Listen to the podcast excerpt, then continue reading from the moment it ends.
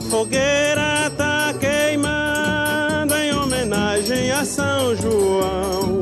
O forró já começou. Vamos, gente, rapapé nesse salão. Como vocês sabem, eu tô aqui no Nordeste. Eu tô gravando isso aqui no, no Dia dos Namorados, também conhecido como Véspera de Santo Antônio, o santo casamenteiro. Durante esta pandemia, várias prefeituras decretaram a proibição de fogueiras e fogos de artifícios. Tudo isso para evitar a aglomeração de pessoas nesta tradicional festa de rua do Nordeste e assim a disseminação da Covid-19. Também para não superlotar os hospitais em decorrência de problemas respiratórios e queimaduras. Fogueiras acendem-se em todas as ruas, seguindo a tradição. As famílias se juntam, tudo é emoção. Mesmo assim, aqui onde moro, em Surubim, no agreste setentrional de Pernambuco, diversas pessoas acenderam fogueiras. Se olhar para o céu, dá para ver a fumaça subindo, sem contar com o barulho de bombas nas ruas e nem vou falar das pessoas se aglomerando por aí.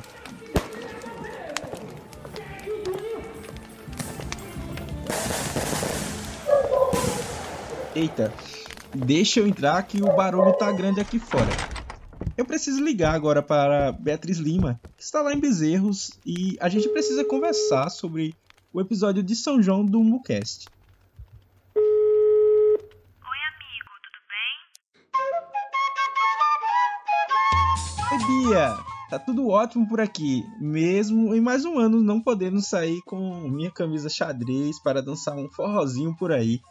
Por conta da pandemia da Covid-19, as festas de ruas estão proibidas, tu sabe, né? Sim, é muito triste tudo isso. Mas eu andei pensando, como surgiram as festas juninas? Não é obra de uma pessoa, sabe? Não é obra da- das irmãs Lira, como muita gente. Ah, foi ali que surgiu. Não, não foi ali que surgiu. É anterior, né? Só que a gente vive muito nessa coisa de que as pessoas querem encontrar um dono e, e- e uma, uma construção cultural como uma festividade junina que engloba tanta coisa, ela não vai ter um dono. Ela vai ter alguns incentivadores. né? Então, assim, Gostasse, né? Quem falou um pouco sobre como surgiram as festas juninas foi o professor José Daniel Silva. Ele é mestre em História pela Universidade Federal de Pernambuco, a UFPE, e também especialista em História do Brasil pelas Faculdades Integradas de Vitória de Santo Antão, a FAIT-Visa. Ele desenvolve pesquisas sobre festas caruaruenses e forró. E por falar em forró, neste episódio sobre São João 2021, no Agreste de Pernambuco, teremos também a participação do cantor e compositor Geraldinho Lins. Ele sempre está animando as noites do São João com forró aqui no estado. O São João, sem dúvida, é, para mim é uma das festas mais bonitas, mais completas, né? Que envolve toda uma afetividade é, em nós nordestinos, né? Além do professor Daniel Silva e de Geraldinho Lins, também teremos nesse episódio várias outras pessoas incríveis contando sobre a relação delas com o São João. Antes de encerrar a ligação com Beatriz Lima, eu gostaria de falar que está começando o terceiro episódio da temporada Gente do Agreste do Umbucast, um podcast narrativo para quem gosta de ouvir boas histórias.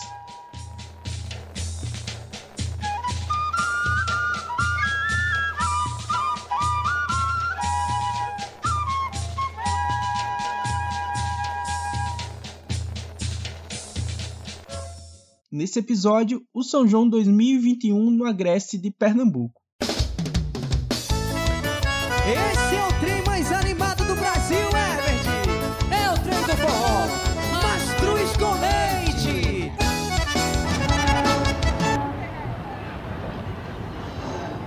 Eu sou Daniel Nascimento. E eu sou Beatriz Lima. Agora vamos preparar para começar a quadrilha. Eita, é mentira! Deixa de graça, Daniel, que agora a gente vai contar um pouco sobre a origem das festas juninas. Pois é, é de extrema importância entender como tudo começou. Só assim podemos compreender a relação das pessoas com essa tradição tão linda e cheia de cultura. Então vamos lá. Todo mundo sabe que muitas manifestações culturais brasileiras têm origem de outros lugares do mundo. E com as festas juninas não foi diferente. As festas juninas eh, se iniciaram no contexto medieval, no contexto de uma Europa que estava se reconfigurando. A Europa é herdeira, a Europa medieval é herdeira do antigo Império Romano, que na sua fase terminal terminou vendo a Igreja Católica como a grande instituição, a instituição que sobrava de Roma, a instituição que representava né, o que sobrou do poderoso Império Romano. E essa Igreja Católica foi orientando a sociedade medieval, foi organizando a sociedade medieval, isso durante séculos, mas foi aprendendo também com essa sociedade. Vale lembrar que a sociedade medieval europeia que se forma, ela se forma a partir né, das populações que faziam parte do Império Romano, bem como das populações que faziam parte dos povos germânicos, os conhecidos popularmente como povos bárbaros. E estes povos tinham diversos aspectos culturais nas suas histórias, né, nas suas sociedades, nas suas vidas comunitárias. Diversos deles foram assimilados pela igreja e foram incorporados à sociedade cristã que estava se formando. Portanto, a gente pode dizer que a sociedade feudal é uma sociedade que está sendo formada a partir de diversas matrizes. E essas matrizes vão se encontrando, alguns aspectos vão sendo descartados, outros vão sendo criados. E acontece também a, a, a, miscigenação cultural, digamos assim. Essas festas pagãs, que ocorriam no solstício de verão, eram realizadas como forma de afastar os maus espíritos e qualquer praga que pudesse atingir a colheita. As festas dos solstícios.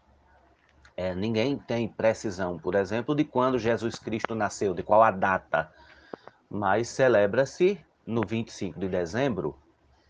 O outro solstício que tem a maior noite do ano, era celebrado pelos povos antigos com fogueiras. Então daí uma adaptação, né? E aí vem a festa joanina, a festa de São João, mas depois são acrescidas outras festividades uh, a partir de outros partícipes, por exemplo, o Santo Antônio, Santo Português, né? Mas também o São Pedro, que na verdade é o dia de São Pedro e São Paulo, são celebrados no mesmo dia. Mas é, o, o, a população, né, a cultura popular, fez, começou a fazer a festividade para este São Pedro. Então, ela foi se adaptando até chegar nesse formato que a gente conhece, que foi trazido da Europa para a América. Bom, com a chegada dos europeus no século XVI, a nossa cultura brasileira sofreu diversas interferências. Muitos elementos de outras culturas foram trazidas para cá. De alguma forma, nós podemos colocar que as festividades juninas né, de, de Pernambuco elas estão na mesma tônica, na mesma lógica do Nordeste. Eram festividades basicamente rurais até a década de 1930. Mas aí a gente sabe que num contexto nacional, né, a, acontece um início de industrialização no Brasil com Getúlio Vargas e depois acontece um, um fortalecimento desse processo com o Juscelino Kubitschek nos anos 50. Então, começa a haver o êxodo rural no Brasil, de maneira geral, né? Um êxodo que é do campo para a cidade, mas ele pode ser transestadual, pode ser transregional, né? da, do, do, da zona rural para a cidade, de uma cidade pequena para uma mediana, de uma mediana para uma capital, de um estado para outro estado. Como sabemos, Pernambuco sempre foi um estado importante para o Brasil e, obviamente, para o Nordeste também. Então, a festividade aqui em Pernambuco, ela tinha a mesma tônica da festividade em outros estados brasileiros, principalmente os nordestinos. E, de, de alguma forma, a gente pode colocar que Pernambuco ocupou e ainda ocupa, né, mas ocupou principalmente um espaço cultural muito forte aqui no Brasil. Pernambuco seria como um estado-chefe do Nordeste, um, um, um, estado que alavancava diversos setores e o setor cultural era um desses, né? E vale lembrar que inicialmente as festas juninas elas têm um apelo rural muito forte, mas elas eram trabalhadas, eram brincadas de maneiras diferentes, né, em regiões diferentes. A zona da mata brincava de um jeito, o agreste de outro, o sertão de outro. Mas em todos eles, esse, esse aspecto né, é, cultural de fazer fogueira, de fazer adivinhações, de fazer comidas de milho, né, de dançar quadrilhas. Eu, eu moro aqui no Agreste de, desde que nasci e o mês de junho sempre esteve presente na minha memória.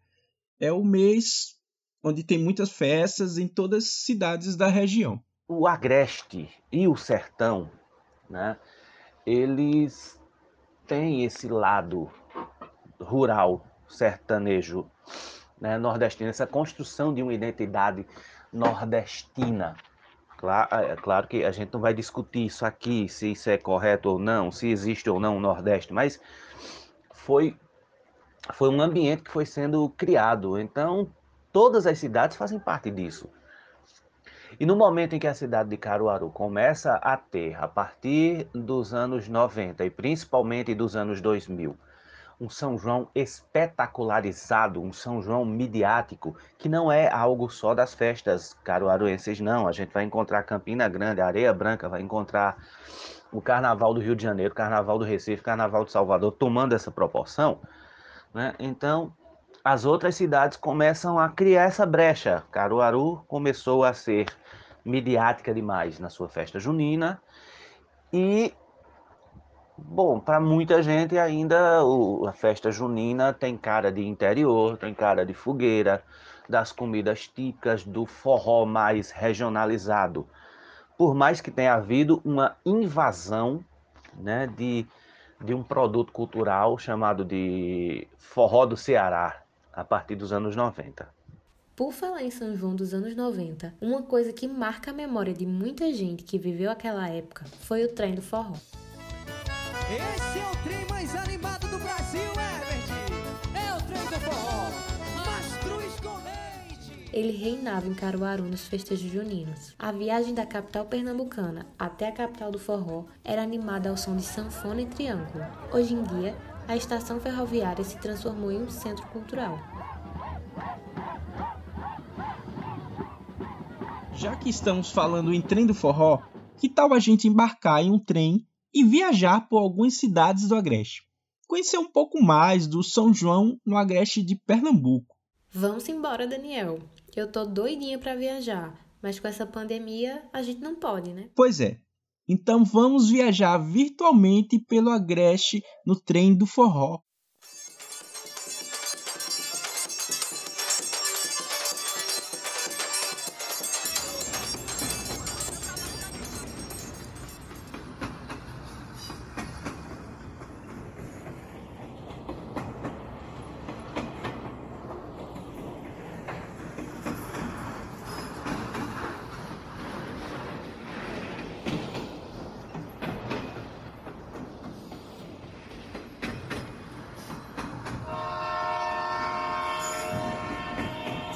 Nossa primeira parada é em Gravatar. A cidade localizada no Agreste Central é conhecida como a Suíça pernambucana pelo clima frio no inverno, que acaba atraindo diversos turistas.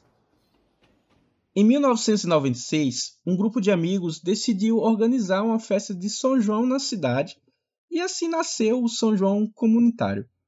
Todo ano tem quadrilha junina e comidas típicas, também apresentações de coco de roda, mamulengo e Maracatu, além de fogueiras em vários bairros da cidade. Quem fala um pouco mais sobre o São João em Gravatar é Williane Vieira. Ela é design e sempre curte as festas de São João na cidade.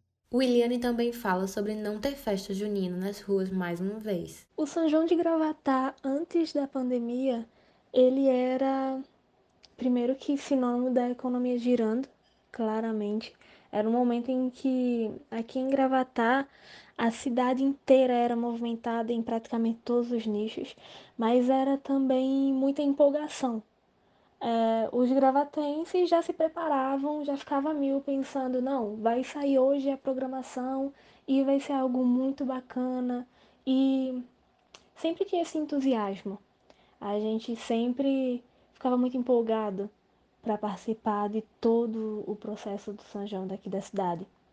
Já fazem dois anos que não tem São João, na verdade, e é um pouco triste, porque a gente considerava, ao menos eu, essas épocas específicas como um momento de desopilar, um momento de se divertir um pouco mais, de ter um momento diferente, já que a cidade, mesmo estando se desenvolvendo bastante nesse momento, ainda seja de interior, então a quantidade de atrações não é tão grande. Então, falta alguma coisa. Mas, obviamente, é algo totalmente compreensível, tendo em vista o momento que a gente está passando agora.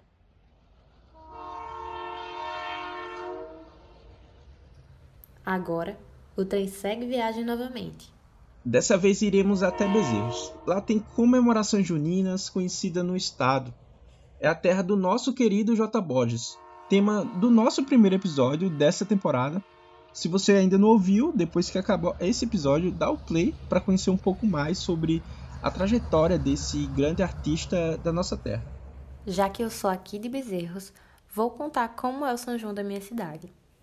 O São João de Bezerros tem aquela cara de São João raiz, sabe? No caso, tinha, né? Antes da pandemia. As pessoas faziam fogueira na rua, assavam milho na frente de casa e reuniam a família. A festa, no distrito da Serra Negra, é muito popular, reúne vários artistas. Entre eles, o cantor e compositor Geraldinho Lins, presença garantida nos festejos juninos de Bezerros. Que eu tive medo até de te cumprimentar. Eu guardo lembranças altamente positivas, altamente afetivas do São João de Bezerros. O São João de Bezerros é, um do, é uma das festas mais importantes do calendário cultural pernambucano e aí se torna brasileiro, porque é uma festa que está dentro já de uma cidade que entende cultura, que vive a cultura, né? com seus inúmeros artistas em vários segmentos, como, como, como todos nós já conhecemos. E fazer parte dessa festa, na verdade, para mim é um, é um grande privilégio. É um grande privilégio. A festa é uma festa que acontece na Serra Negra, é uma festa altamente é, é, querida por todos, né? turistas, pessoas vêm de longe para participar dessa festa. E eu tenho o privilégio de sempre estar é, na grade de artistas, sempre estar levando o nosso show, nossa alegria para partilhar com essas pessoas que vêm de tantos lugares. Então é um grande encontro, é um grande momento de, de, de, de festejar, de celebrar, e eu fico sempre muito honrado. É muito importante para a minha carreira como artista e pessoalmente também, porque sou um cidadão que valoriza a cultura nordestina, a nossa cultura pernambucana, e Bezerros faz isso com grande excelência. Então é uma festa maravilhosa e as lembranças são sempre muito positivas, e a cada ano eu guardo sempre lindas recordações de Bezerros. Você acabou de ouvir Geraldinho Lins falando sobre a relação dele com São João de Bezerros. Ele nasceu em Serra Talhada, no sertão do estado. De janeiro a janeiro, Geraldinho coloca os apaixonados pelo forró para dançar agarradinho ao som de Amor do Sertão, Destar, Shot Conquistador e entre outras músicas. E voltando ao São João de Bezerros, também tem as festas de bairros. Nelas, acontecem as quadrilhas, organizadas pela própria comunidade. E por falar em quadrilhas, eu conversei com Antônio José dos Santos, mais conhecido na cidade como Toninho da Quadrilha. Além de agricultor, ele organiza quadrilhas e outros eventos na cidade há 30 anos. Ele falou sobre como está se sentindo sem poder dançar quadrilha em mais um ano em função da pandemia. Você é bem conhecido aqui na cidade, né? Mãe que me disse que o senhor organizava quadrilha. É Joselma o nome dela, não sei se o senhor vai conhecer. Professora. E do período de São João, a gente fica doente, porque não podemos ter aquela lembrança de levar para o povo ir para a cidade vizinha, brincar, se divertir com o povo. E realmente, através dessa doença, ficou difícil. Quando você começou a fazer essa quadrilha há 30 anos, o que lhe motivou? É, eu fui dançar na quadrilha do Centro Social Urbano. E lá eu achei bonito. Eu fui um dos personagens que sempre era destacado na frente. O padre, o noivo, o juiz, o soldado, tudo eu era um. Então eu fui achando bom e aí não quis mais parar. Continuei brincando. Todo ano eu participava e depois passei para quadrilha de rua que era a da Travessa Redentor e Rua Carlos Gomes. E daí diante eu formei a minha quadrilha e até hoje eu, o povo me conhece como um quadrilheiro hoje. Nem todo mundo que ouve este podcast é aqui de Pernambuco e pode ser que não conheça exatamente como funciona a quadrilha.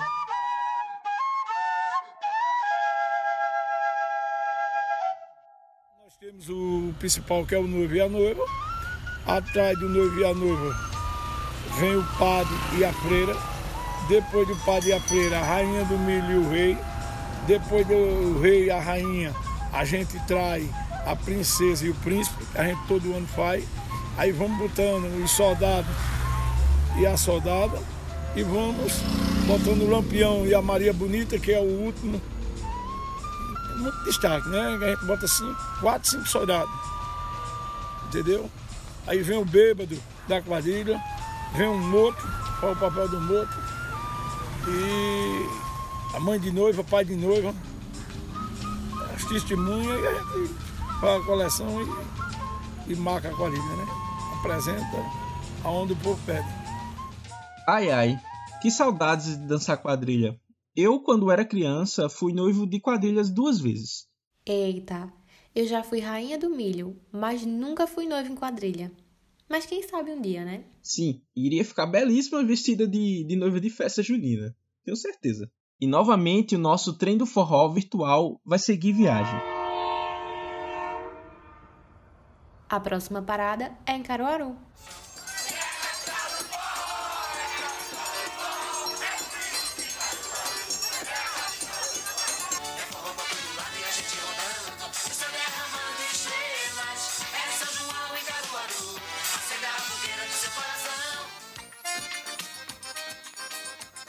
Que saudades de Caruaru. A cidade tem a maior festa regional ao ar livre do mundo, mas há controvérsias sobre isso. Porém, não vamos nos aprofundar nesse detalhe. A festa tem diversas atrações distribuídas por oito locais, os chamados polos de animação. O principal deles é o Pátio de Eventos Luiz Gonzaga, mais conhecido como Pátio do Forró. Lá acontecem centenas de shows com nomes de famosos da música brasileiras. Ainda tem o Alto do Moura, o maior centro de artes figurativas das Américas. As artes figurativas representam as formas humanas, os objetos produzidos pelas pessoas e também as formas da natureza. Além dos ateliês dos artesãos, no Alto do Moura temos diversos bares e restaurantes de culinária regional assim como, é claro, as atrações culinárias. No São João, o lugar fica lotado. Professor Daniel Silva, como foi que o São João de Caruaru ficou famoso no Brasil todo? Nas minhas pesquisas eu encontrei que a festa já era celebrada no começo do, do século XX, já no final do século XIX já havia celebração né? já havia brincadeira junina nos anos 30 do século 20, nos anos 40, nos anos 50, já havia tudo isso. Mas, a meu ver, um evento que passa a inaugurar a festividade junina de Caruaru é, é um, um, conjunto, um, um concurso de quadrilhas organizado pela radiodifusora, pelo SESC né? E por, por, pelos jornais aqui da cidade, Jornal Vanguarda e o Jornal A Defesa. A beleza das festas juninas toma conta da capital do forró. Ensaie sua quadrilha, junte os vizinhos e decore a rua que você mora. Mostre por que Caruaru faz o melhor São João do mundo. Primeiro concurso de quadrilhas e ruas ornamentadas. De... Eu vejo esse, esse fato como o, o, o iniciador da festividade junina. Né? Por quê? porque a gente vai precisar trabalhar agora com dois conceitos: o conceito do público e do privado. Eu identifico que o São João, antes disso, era um São João privado. Por mais que ele fosse na rua, por mais que ele acontecesse no meio da rua, por mais que as pessoas fizessem suas fogueiras, mas havia um apelo uh, uh, uh, privado a, a partir desse concurso de quadrilhas, porque eles vão acontecer em diversos lugares, diversas ruas vão fazer é, suas quadrilhas, as fases eliminatórias vão se dar em certos ambientes e isso passa a movimentar a cidade. É também um momento no qual a cidade de Caruaru e as outras cidades brasileiras estavam passando pela sua busca, né, estavam buscando encontrar os seus aspectos culturais, os seus aspectos é, originários, digamos assim. Não foi só por causa desse festival de quadrilha que Caruaru foi considerado o maior e melhor São João do mundo. Desculpa aí Campina Grande, cidade da Paraíba, também famosa pela festas juninas. Unem-se a isso diversos fatores. O fato de Caruaru ter três emissoras de rádio AM que divulgava a cultura da cidade, comunicadores dessas, dessas rádios, né? Passam a fazer suas apresentações juninas, passam a ter programas juninos, passam a ter programas diários voltados para a música nordestina, para o forró, né? E para os seus aspectos culturais como um todo. Então eu diria que o surgimento vem daí, né? Mais para o final da década de 60, a, a direção de cultura, o que hoje seria a Secretaria de Cultura da cidade, e a Secretaria de Turismo, né? na época chamados de diretoria, é, eles, eles vão abraçar essa atividade e nos anos 70, diversas ruas de Caruaru vão entrar nessa brincadeira. E não dá para falar do São João e principalmente do de Caruaru, sem comentar sobre as comidas típicas, né? Caramba, me deu foi fome. Boa observação. Em Caruaru temos as comidas gigantes. Temos o cuscuz, o bolo de milho, a tapioca, a pamonha, o chocolate quente, a batata doce e muitas outras coisas gostosas e gigantes, claro, né? Você sabia que em 2019 Caruaru teve 42 comidas gigantes? Chocada! Tô sabendo disso agora. Mas agora me veio um questionamento. Por que há essa ligação das festas juninas do Nordeste com o milho? O milho fazia parte da nossa cultura originária e com os africanos que vieram para o Brasil, que foram escravizados, forçados a virem pra, para o Brasil, nós temos a adaptação de certas comidas a essa a esse alimento básico. Então, diversas das nossas comidas de milho são comidas que no continente africano eram feitas com outras com outros produtos e que aqui se transformaram no que a gente consome.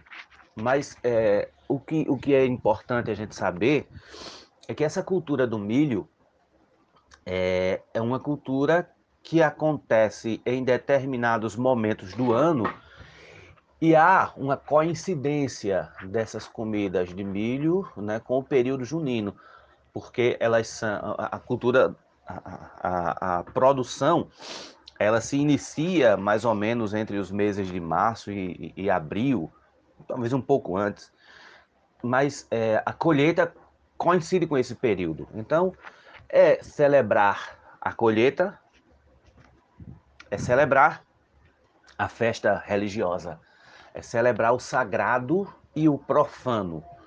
Sendo que nós, na nossa cabeça dualista, né, a gente separa sagrado e profano. E as pessoas que viviam essas práticas e ainda vivem, né, principalmente na zona rural, elas não fazem distinção. Para elas, tudo faz parte de um mesmo e único ambiente. São tantas lembranças boas que o São João traz para a gente. É uma nostalgia tão grande e principalmente este ano. Estamos vivendo pelo segundo ano seguido a suspensão das festas de rua. Mas quem tem mais lembranças do São João de Caruaru para contar é a cantora Rosimar Lemos. Desde muito antes de existir esta pandemia, ela já cantava nos eventos de rua da cidade. As maiores lembranças que eu tenho do São João da minha cidade aqui de Caruaru, antes de eu entrar né, na minha carreira como cantora, era exatamente na minha infância, quando nós nos reuníamos nas nossas casas para decorar, para celebrar junto com a família, mas as ruas também tinham essa prática de decorar as ruas para haver competição entre elas, né? Mas nós tínhamos também nas ruas uma coisa que nós chamávamos de palhoça. Era um quadrado ou um retângulo um pouco maior, onde as pessoas, onde era coberto com palhas e nós nos divertíamos dentro, muitas vezes ensaiando as quadrilhas que nós dançávamos na própria rua mesmo, na própria comunidade. Além das palhoças, uma das características mais marcantes da nossa infância era exatamente as fogueiras. Todas as casas tinham fogueira e a gente também competia quem era fogueira, quem era que fazia a fogueira maior. O cantor e compositor Geraldinho Lins também relembra os bons momentos do São João. Eu tenho várias lembranças de quando a gente passava São João na fazenda lá em Serra Talhada, né? não tinha nem luz elétrica, era assando milho na fogueira mesmo, né? comendo a, a pamonha, a canjica, né? com meus tios, com meus primos, né? com meus pais. Então eu tenho uma lembrança muito forte, muito bonita, a gente brincando no terreiro. Era o dia todo brincando na fazenda e, e à noite é, é, a gente celebrava é, a festa lá com um radinho de pilha tocando, tocando forró. Então isso está muito presente na minha mente, muito presente na minha vida. A conversa tá boa, mas nossa viagem pelo Agreste nesse trem virtual do forró tá chegando ao fim.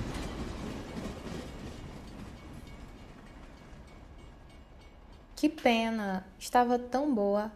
Antes de encerrar esse passeio, o cantor Geraldinho Lins tem um convite para você. No dia 19 de junho, às 5 horas da tarde, no meu canal do YouTube, a gente vai fazer é, mais uma live, né? Já fizemos muitas e participamos de, de muitas também. Apesar de já ter acontecido a live, você pode ir lá no canal do Geraldinho Lins no YouTube e ver a gravação completa e dançar o forró até enjoar. Então, nosso terceiro episódio da temporada Gente do Agreste, do Umbucast, sobre o São João no Agreste de Pernambuco, tá chegando ao fim. Mas diz aí, o que você achou do nosso terceiro episódio? Conta pra gente nas nossas redes sociais, no Instagram e Twitter, em arroba umbucast. Este podcast é uma produção da Rádio Cordel UFPE, uma emissora comunitária que faz parte do núcleo de Design e Comunicação do campus do Agreste da Universidade Federal de Pernambuco. Quem orientou este episódio foram as professoras Sheila Borges e Giovana Mesquita. Na equipe da produção, eu, Daniel Nascimento, Bianca Lima, Beatriz Lima, Gabriela Ramos, Laís Tavares e Nicole de Andrade. Na apresentação, eu, Beatriz Lima e Daniel Nascimento. O roteiro foi o dono dessa voz maravilhosa que escreveu. As trilhas Alvoradas 1 e Alvorada 2 e a música Dilma Velha são da banda de pífanos São Sebastião de Arco Verde. Além de um pequeno trecho da música Trem do Forró da banda Mastruz com Leite. A música que abre esse episódio é São João na Roça do eterno Luiz Gonzaga. Também utilizamos áudios da Biblioteca Livre do YouTube. Também, da mesma plataforma, trechos de vídeos da TV Jornal e do canal Caruaru no YouTube. A edição ficou por conta de João Paulo Passos. Já nas redes sociais, quem comanda tudo é Andaíra França, Beatriz Lima, Gabriela Ramos, Vitória Lima e eu novamente, Daniel Nascimento. Tchau, gente! Tchau! Até o próximo episódio.